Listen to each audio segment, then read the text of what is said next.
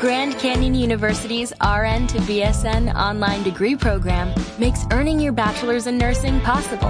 Balance online coursework with local in person clinicals to position yourself for potential leadership opportunities in the time you have from wherever you are, leaving room for what matters. Achieve your goals with your personalized plan and team behind you.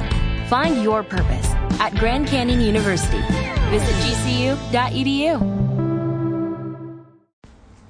Boker Tov, muy buenos días.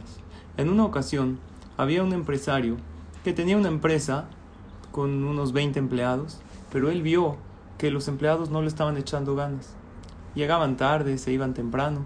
En una ocasión los reunió a todos a una plática motivacional y les dijo vamos a echarle ganas para sacar adelante la empresa. Y desde mañana el primero soy yo. A las 8 de la mañana aquí yo estaré y yo salgo el último. Así empezó este empresario el primer día, el segundo día y así aguantó una semana. A la segunda semana se desveló y el despertador eh, sonó a las 8, pero él lo apagó. De repente a las 9 de la mañana se da cuenta que todavía no ha llegado. Es tardísimo, dice, wow, es tardísimo. Se para, empieza a gritar eh, a su familia, oye, ¿dónde están las llaves del coche? Agarran las llaves del coche, ya va tardísimo. Él tenía que estar a las 8 en la oficina. Ya son las 9, no ha salido de su casa. Le dan la llave, pero como estaba tan atareado, se echa en reversa y le pega al coche de atrás le pega al de atrás y sale el vecino a gritarle, le tienen que hablar al seguro y ya son, ya es tardísimo, las nueve y media, y va hablando por teléfono a la oficina que ahí va, que ahí va, que de repente lo agarra la policía y qué? Una multa por hablar por teléfono, dos mil pesos de multa. Imagínense cómo llegó este hombre, ya es tarde, todo de malas, llega tardísimo y le habla a su al gerente le dice, ven para acá. ¿Qué? ¿Por qué gritas? ¿Por qué gritas? ¿Hiciste el negocio que te encargué ayer? ¿Dijiste que no lo hagas? ¿Cómo te dije que no lo hagas? Te dije que sí lo hagas. No puede ser. Estás aquí perdiendo el tiempo. Ya estoy harto de todos ustedes. Se mete a su oficina, azota la puerta. El gerente le habla a la secretaria. Le dice, ven para acá. ¿Por qué gritas? ¿Cómo por qué gritas? ¿Mandaste el mail que te encargué? No, no lo pude mandar. ¿Cómo no lo pudiste mandar? ¿Qué haces aquí todo el día? Nada más estás tomando café, hablando por teléfono.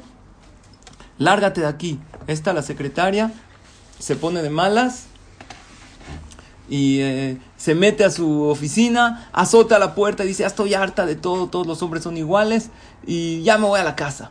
Esta, ella llega a su casa y ve que su hijo estaba jugando y tiró algo de yogurta ahí en el tapete. Le empieza a gritar, no puede ser, siempre tú el mismo, eres igual que tu papá. El niño, Hazid, le gritaron, se mete a su cuarto llorando, dice, siempre a mí me gritan, siempre me echan la culpa. Ve su osito de peluche y que dice, tú tienes la culpa, le da una patada. ¿Qué opinan de toda esta historia? El primero le gritó al segundo, él le gritó a la secretaria, la secretaria a su hijo y el niño le dio una patada al osito de peluche que no tenía la culpa. Nos hubiéramos ahorrado todo eso si el empresario le hubiera pegado al osito de peluche, así acabamos con todo. ¿Qué quiere decir? Que muchas veces culpamos a alguien que no tiene la culpa. El que te grita no, no necesariamente es contra ti. Hay veces él pasó un mal día para la próxima. Ojalá y nadie nos grite, nadie nos ofenda. Pero si alguien lo hace, entiéndelo. Está pasando un mal día. No te enojes con él. Trata de ponerte en sus zapatos y en lugar de responder agresivamente, respira profundo, perdona y así mejoran muchísimo más las relaciones entre nosotros.